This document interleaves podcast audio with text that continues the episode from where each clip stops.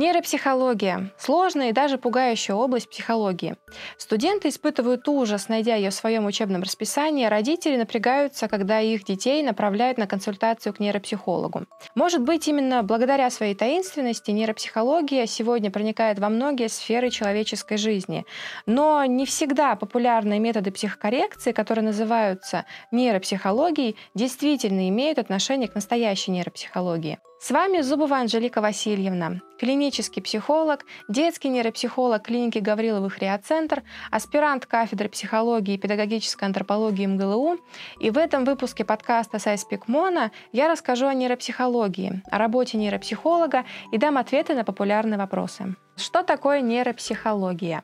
А, нейропсихология – это ответвление клинической психологии, которое подразумевает работу в первую очередь с диагностикой и коррекцией э, высших психических функций э, пациента или клиента. В чем суть нейропсихологии? Э, мы в первую очередь проводим диагностику того, как работает, функционирует мозг человека и как его нарушения или какие-то сложности, трудности в работе его мозговых функций влияют на его поведение, на его эмоциональное состояние и на его адаптацию в социуме. Чем психолог и нейропсихолог отличаются? А, если мы возьмем психологию, то работа психолога, она, естественно, всегда идет по каким-либо направлениям. И нейропсихология — это одно из направлений работы психолога. С одним небольшим уточнением — это работа клинического психолога. Клинический психолог, он работает в медицине. А, в основном его клиентами являются э, пациенты, в моем случае неврологических отделений. Этими пациентами могут быть как дети, так и взрослые, как э, пациенты с нарушениями нарушениями, которые они приобрели в течение своей жизни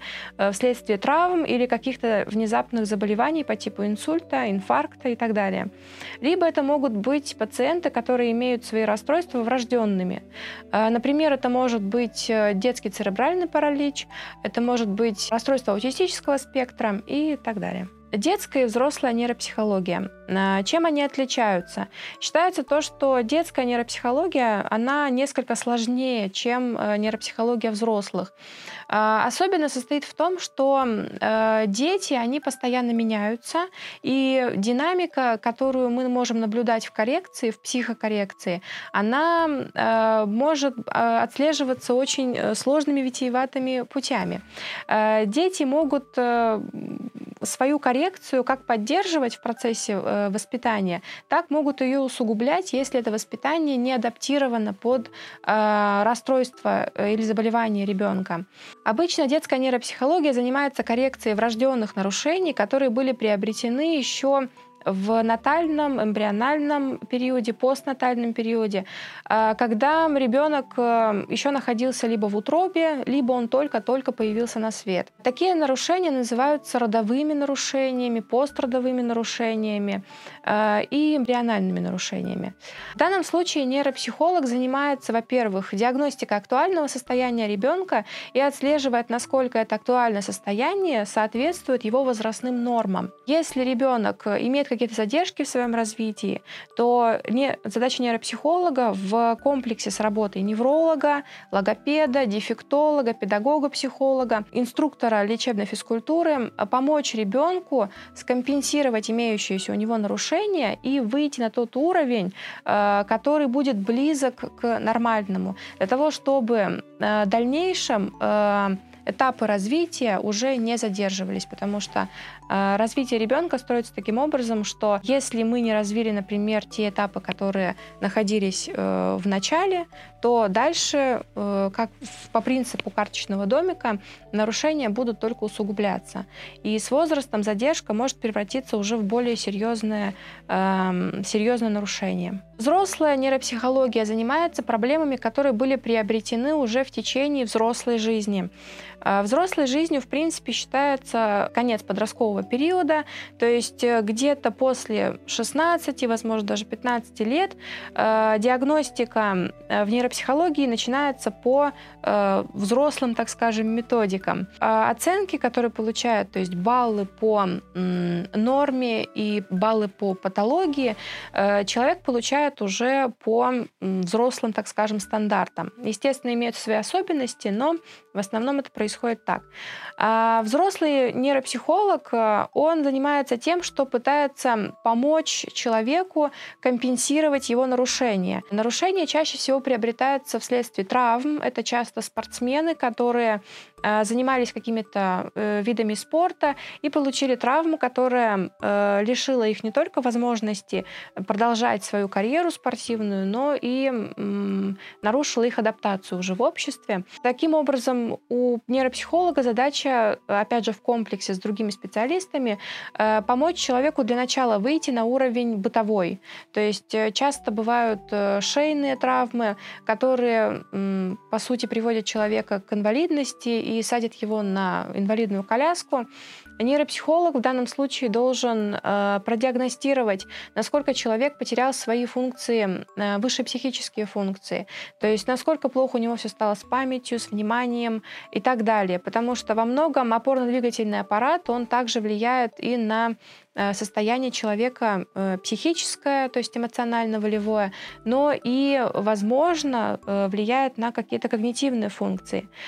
Куда чаще на когнитивные функции, на эмоционально-волевую сферу влияют травмы, которые были связаны с повреждением непосредственно кровеносных сосудов в мозге. То есть это все, что связано с инсультами. Часто это бывают не только люди с пожилого возраста после каких-то напряженных стрессовых моментов э, люди в среднем возрасте. Это еще бывают и подростки, которые в силу Э, предрасположенности каких-то э, к заболеваниям кровеносной системы, сосудов, сердечно-сосудистой системы. Э, часто они приходят к подобным нарушениям, и с ними также проводится работа по компенсации имеющихся у них нарушений когнитивных функций. Часто бывает, что, например, нарушается память, и тогда, если эта память кратковременная, долговременная, правильное, мы подбираем специальные методики, которые будут помогать это компенсировать. Чаще всего все-таки э, те нарушения, которые были приобретены в течение жизни, их куда сложнее э, довести до нормы, их куда сложнее адаптировать, точнее, куда сложнее человека адаптировать к этим нарушениям, потому что для него это все-таки э, определенная утрата и горе, э, которое проходит, во-первых, в первую очередь через пять стадий принятия этого горя. И во многом в реабилитации это очень мешает. То есть если человек не пройдет э, все необходимые стадии принятия своей травмы, то дальше реабилитацию очень сложно вести. Поэтому э, нейропсихолог не работает один, он работает также с психотерапевтами, с клиническими психологами, которые будут отдельно сопровождать человека и работать непосредственно по коррекции эмоционального состояния. То есть это бывают игровые терапевты, арт-терапевты и так далее. А нейропсихолог, он концентрируется на том, чтобы помочь человеку компенсировать нарушение его когнитивных функций в первую очередь.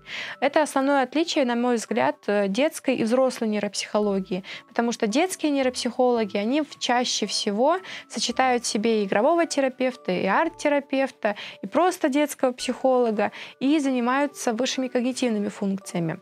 Э, в то время как э, взрослый нейропсихолог, э, он немножко более специфичен в том, чтобы выполнять свою работу, и ему не нужно сочетать так много в себе вещей. Чаще всего, если это, опять же, очень продуманная, комплексная работа, которую организуют на платформе реабилитационного центра, а не частно.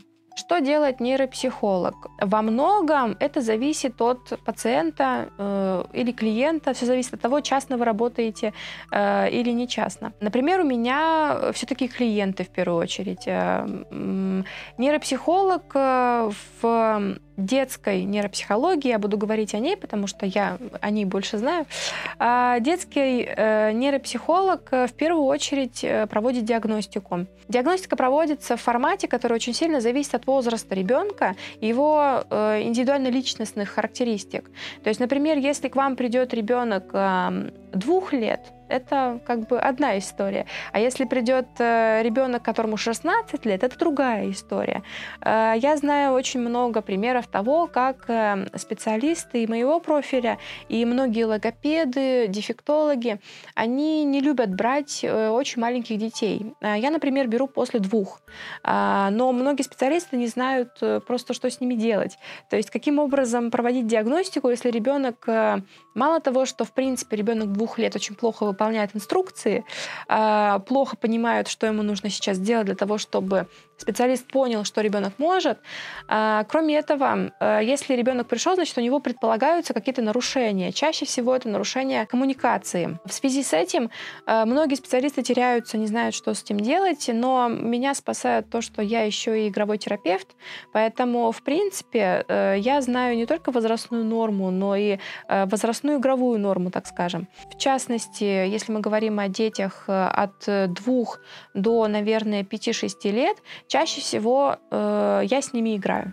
То есть я с ними играю и во время диагностики, и во время, во время психокоррекционных занятий. Это очень сильно пугает э, родителей, потому что они убеждены, э, что поиграть ребенок может и дома, а на занятиях ребенок должен заниматься. Э, и очень много времени уходит на то, чтобы объяснить родителю, что э, игра — это основная, это ведущая деятельность ребенка до 6 лет, поэтому э, с ним необходимо играть, по-другому он просто-напросто не будет воспринимать полученную им информацию. То есть, по сути, детский нейропсихолог, э, играя с детьми до 6 лет, если говорить очень грубо. После 6 лет диагностика, она ведется уже более серьезно. Особенно если у ребенка не очень выраженное нарушение, и он, в принципе, воспринимает инструкцию и способен выполнять э, то, что я от него требую. Диагностика проходит э, в зависимости от запроса. Я, допустим, если у меня много времени, обычно диагностика, она идет э, где-то эм, от 40 минут до часа, то есть 40 минут минимум. Прежде чем проводить какие-то методики, пока ребенок у меня адаптируется в кабинете, собираю анамнез у родителя, ну или у любого представителя, который пришел с пациентом, с клиентом. Клиент в, в данном случае это всегда ребенок, это не родитель, хотя запрос чаще всего звучит от родителя, но я всегда спрашиваю жалобы ребенка.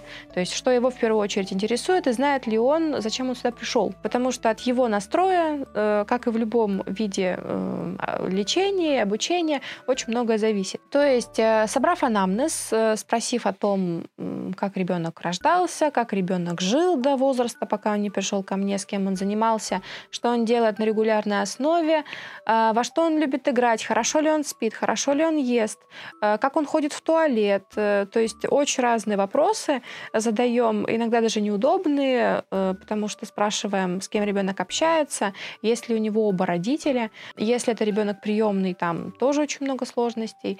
Э, но это все необходимо знать, потому что все это влияет на развитие ребенка.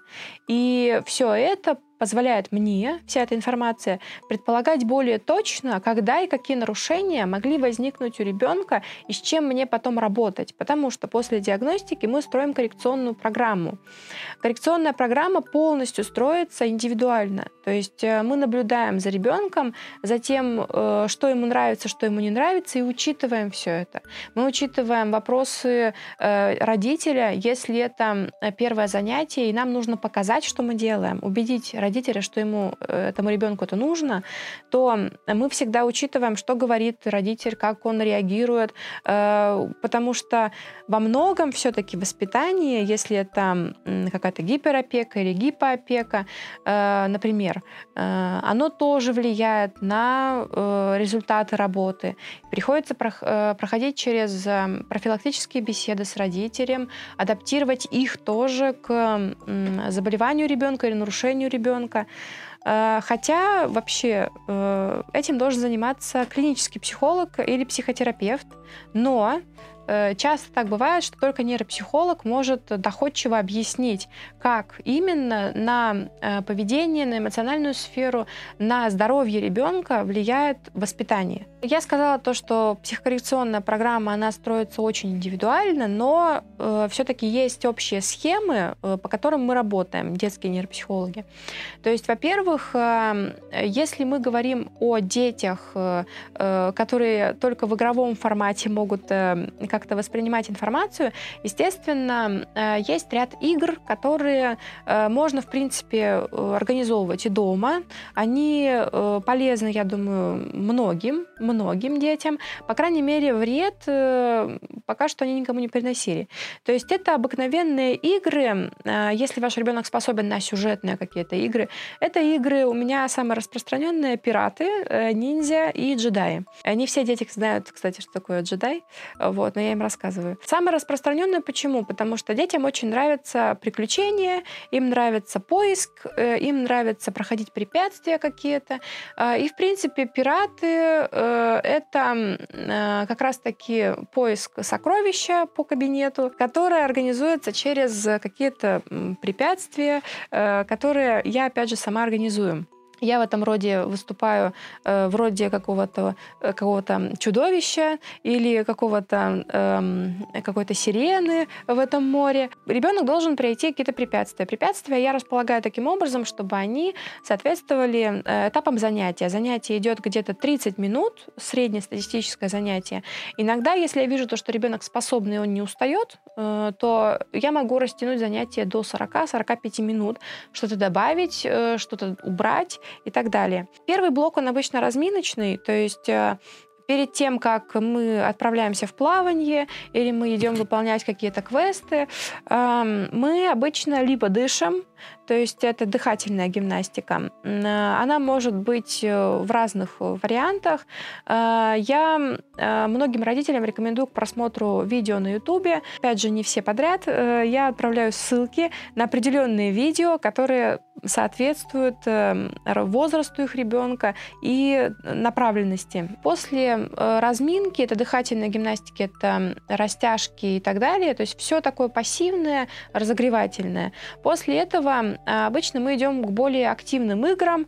А, чаще всего это мячики, это мешочки, это что-то кидать, это что-то бросать, это проходить через какие-то э, препятствия, что-то перешагивать, что-то обходить. Э, иногда это мячики, которые вот так вот летают, их нужно следить за ними и э, уворачиваться от них. То есть это что-то более двигательное. Естественно, не расскажешь все упражнения, которые выполняются, но в целом это что-то активное, что-то веселое, после чего обычно ребенок э, устает чисто физически. Часто дети вот именно со стыни, они потеют, они устают, э, поэтому приходите на занятия к нейропсихологу в очень удобной одежде и обуви. Желательно вообще без обуви, потому что у нас есть э, гимнастические коврики, массажные коврики, по которым надо ходить либо в носочках тоненьких, либо босиком. Вот. У нас там есть специальные такие матрасы, по которым можно ходить, так что ваш ребенок не замерзнет. После активных игр, которые, опять же, бывают э, две, э, три игры. На самом деле это упражнения, вот, но я называю их, их играми. Дело близится к концу э, занятия, и мы обычно подводим итоги так, чтобы ребенок запоминал, что после этого упражнения э, мы расходимся, потому что э, есть два варианта развития событий. Либо ребенок очень сильно не хочет уходить, э, что бывает э, чаще, на самом деле. Э, из кабинета он уходить не хочет, и нужно как-то его приучить к тому, что мы сейчас что-то завершаем, Э, и ты идешь домой, а дальше мы продолжаем. Э, важно иметь такое э, завершающее упражнение. Обычно мы либо доходим до сокровища, и сокровище открываем, и там еще какая-то игра. То есть чаще всего это уже игра за столом, сидячая какая-то игра, после которой мы можем снова э, подышать. Если это ниндзя, то мы помедитируем. Вот. Либо если это джедай, то мы проводим какие-то такие интересные манипуляции, которые помогают нам собрать новые силы для будущих свершений. Все зависит, опять же, от сюжета, который ребенку понравился больше всего. А, то есть, э, если резюмировать, занятие у нейропсихолога не представляет собой ничего страшного. Чем оно отличается от игры дома? Тем, что оно организовано. Потому что есть э, четыре стены, есть игрушки, которые нейропсихолог сам отобрал для этого занятия, сам их расставил в нужном порядке в кабинете, акцентировал внимание на нужных игрушках, э, правильно ребенку их подал для того, чтобы ребенок выполнил упражнение в первую очередь. А вся эта сюжетная мишура, она нужна исключительно для того, чтобы у ребенка была мотивация, потому что без мотивации э, нет большого смысла что-либо выполнять. Через боль и слезы э, мало что работает на самом деле. Все ли можно исправить? Э, исправить... Э, мне не нравится слово «исправить», э, потому что я использую другие слова. Я использую слова компенсировать. Да? Если мы говорим о моментах, которые не поддаются лечению, то есть это хронические моменты. Часто дети, которые имеют хронические заболевания и проходят длительную реабилитацию, чаще всего это врожденное заболевание, э, мы не можем говорить о том, чтобы ребенок стал вот этой вот э, идеальной нормой. Э, он не сможет, он сможет только, во-первых, адаптироваться к своему заболеванию, адаптироваться к обществу вокруг него, которое неминуемо будет отличаться, и мы можем его вытянуть на, так скажем, на уровень лучшей версии себя. Мы можем ему помочь и в воспитании, и в обучении, для того, чтобы он чувствовал себя способным в первую очередь. Поэтому, э, когда мы выполняем какие-то упражнения с очень тяжелыми детьми, э, я обычно чередую те упражнения, которые ему сложно выполнять, с теми, которые он выполнит точно. Потому что без ощущения того, что я могу что-то хотя бы, э, опять же, реабилитация долго не продлится. О, я дошла до любимого пункта. Ха, ура! Топ-5 вещей, которые раздражают нейропсихологам. Приходят родители с ребенком на реабилитацию, они не совсем понимают, что пациентом и клиентом является ребенок, они думают, что они пришли, они, во-первых, э, либо единое целое с ребенком, либо они думают, что в первую очередь слушать нужно их самих. Они много рассказывают, пытаются помогать ребенку, когда он проходит какие-то упражнения, выполняет что-то, что поможет мне диагностировать его состояние. Это бывают не только родители с гиперопекой, это бывают просто э, гипер э, все на свете э, родители, которые очень хотят показать, что мы что-то можем, что мы хорошие и что мы стараемся. Э, но мне важно не это. Мне важно как раз-таки понять патологию.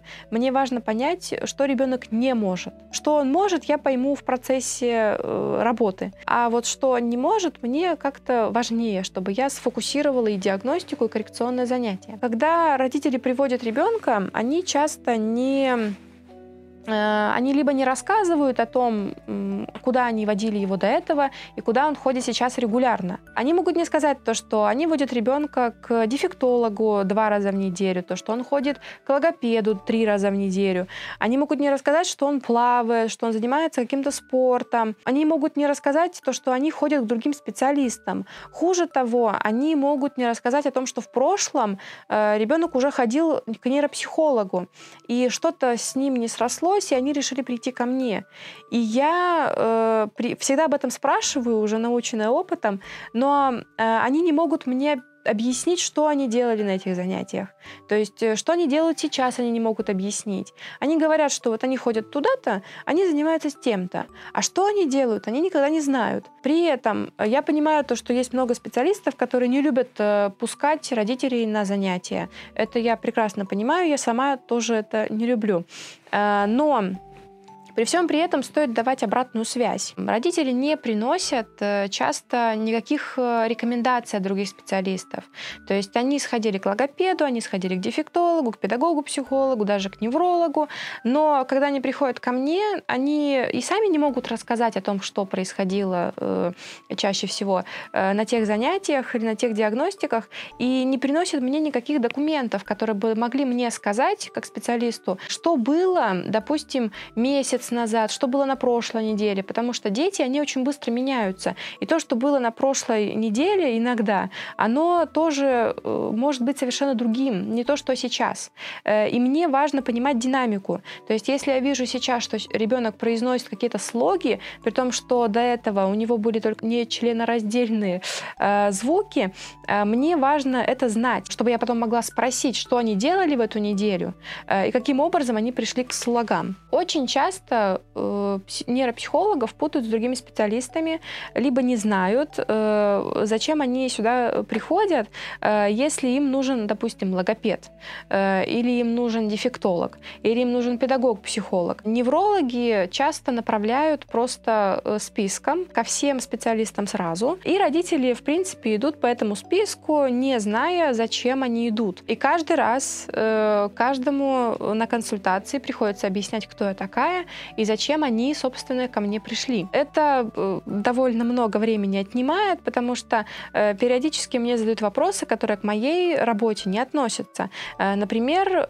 когда ребенок заговорит, как его заставить заговорить, частично это я могу предсказать как-то, но все-таки это работа логопеда. Про то, как ребенок будет учиться, это надо спрашивать у педагога-психолога. Я могу предположить со своей точки зрения, я могу сказать это еще потому, что я э, немножко, чуть-чуть педагог-психолог, к нейропсихологу с такими вопросами э, обращаться э, не, не по тому адресу, так скажем. Немного раздражает то, что родители не слышат меня, когда я говорю им в самом начале э, работы с их ребенком о том, что работа будет проводиться в игровом формате. Очень часто дети, которые приходят ко мне, позанимавшись у других специалистов, где они страдали, то есть они страдали на э, занятиях у логопеда, потому что их заставляли делать какие-то логопедические массажи э, или повторять из раза в раз какие-то звуки. Часто дети страдают на массажах, потому что им не нравится, когда их трогают. Часто дети страдают на лечебной физкультуре, где их тоже инструктора заставляют что-то делать. И ко мне приходит ребенок, с которым мы занимаемся в игровом формате. Обычно для родителей это всегда какой-то шок. Они считают, что ребенок пришел ко мне на занятия страдать, э, и он должен не хотеть ко мне идти, а они должны его уговаривать. А когда ребенок залетает в кабинет счастливый и улетает счастливый, им кажется, что он приходит на 30 минут просто поиграть. Иногда родители просятся посидеть на занятиях, посмотреть, что мы делаем. И да, они приходят убеждаются, что мы просто играем. Информация, которую они получают на консультации о том, что психокоррекционный процесс в силу возраста ребенка будет строиться в игровом формате, они пропускают мимо ушей. Э, им приходится повторять это каждый раз. Каждый раз, когда они говорят, э, другие родители, которые не сомневаются в том, что я специалист, э, они скорее принижают, так скажем, немножко мою работу. Они говорят, иди поиграй с тетей. Это всегда очень интересно звучит, особенно в какой-нибудь серьезной организации. Мимо проходит заведующая отделением, которая потом меня спрашивает, а почему это родители говорят, пойди поиграй с тетей, а у вас там должно быть серьезное занятие. То есть это уже отношение других специалистов к нейропсихологам, особенно игровым терапевтам, Э, такое немножко снисходительное, то, что дети приходят просто поиграть. Часто бывает так, что кто-то залетает в кабинет и э, просто прерывает, потому что хотят увести ребенка на другую процедуру, ведь моя процедура менее важная. Мое время как-то урезают, э, говорят то, что вам 20 минут поиграть хватит. В принципе, э, все сводится к тому, что э, игровой формат очень многими считается несерьезным, и это, на мой взгляд, довольно-таки обидно. Как стать нейропсихологом? Нейропсихологом стать очень просто. Эм, нужно отучиться э, где-то примерно 5 э, с половиной лет в медицинском университете э, на факультете клинической психологии. После этого нужно повысить свою квалификацию по направлению нейропсихологии. Опять же, нужно правильно подбирать направление нейропсихологии, которое вам нужно. Это должна быть либо детская нейропсихология, либо нейропсихология взрослых, во с этим нужно сразу определиться, потому что в целом есть, конечно, универсальные специалисты, но э, работать и с теми, и с другими довольно-таки тяжело. Э, это нужно очень много переключения внимания. Э, когда приходит клиент э, взрослый, а потом приходит клиент ребенок, или наоборот, и ты начинаешь со взрослым человеком сюсюкаться, в то время как, если нужно говорить серьезно, это довольно-таки тоже утомительно. Можно стать нейропсихологом, в принципе, если вы имели какое-то другое образование основное, надо понимать, что э, переподготовку, серьезную переподготовку по клинической психологии пройти все равно нужно. Э, часто я знаю то, что педагоги-психологи, которые учились не в медицинских вузах, они тоже становятся нейропсихологами, но их подход несколько отличается, потому что все-таки педагог-психолог, он в первую очередь педагог, а клинический психолог, он все-таки в первую очередь психолог, поэтому э, подходы очень сильно различаются.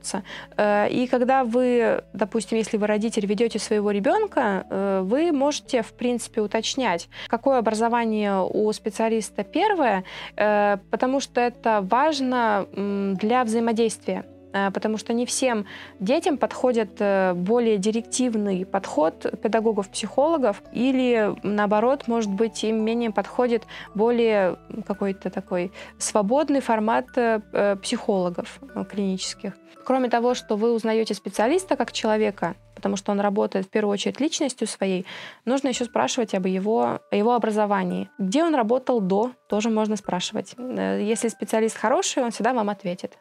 Подписывайся на канал научно-практического клуба SciSpeak, чтобы узнать много интересного о психологии. Ссылки будут в описании. И не забудьте про телеграм-канал, там вы найдете не только свежие выпуски подкастов, мини-лекции про психологические феномены и исследования, но и сможете принять участие в экспериментальных исследованиях. Также под этим видео вы сможете найти ссылку на сайт клиники Гавриловых Реоцентр, где вы получите необходимые консультации специалистов. Всего хорошего!